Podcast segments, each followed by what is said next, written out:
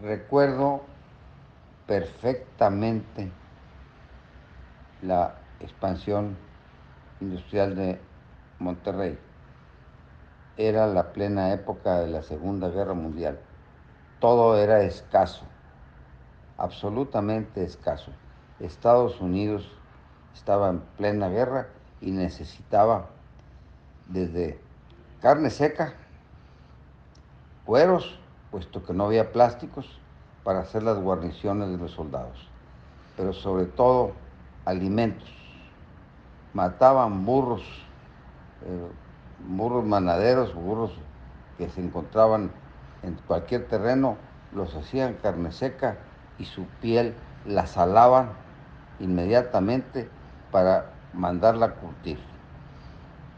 La carne seca es desde luego un alimento impresionante para, para todos, para, para los alimentos de los soldados. Y desde luego las pieles eran maravillosas, puesto que con ellas se hacían todas las, todas las guarniciones y todos los equipos para los equipos de guerra y combate. Así es que todo era escaso y todo era imprescindible. Era, todo se exportaba y había una gran actividad.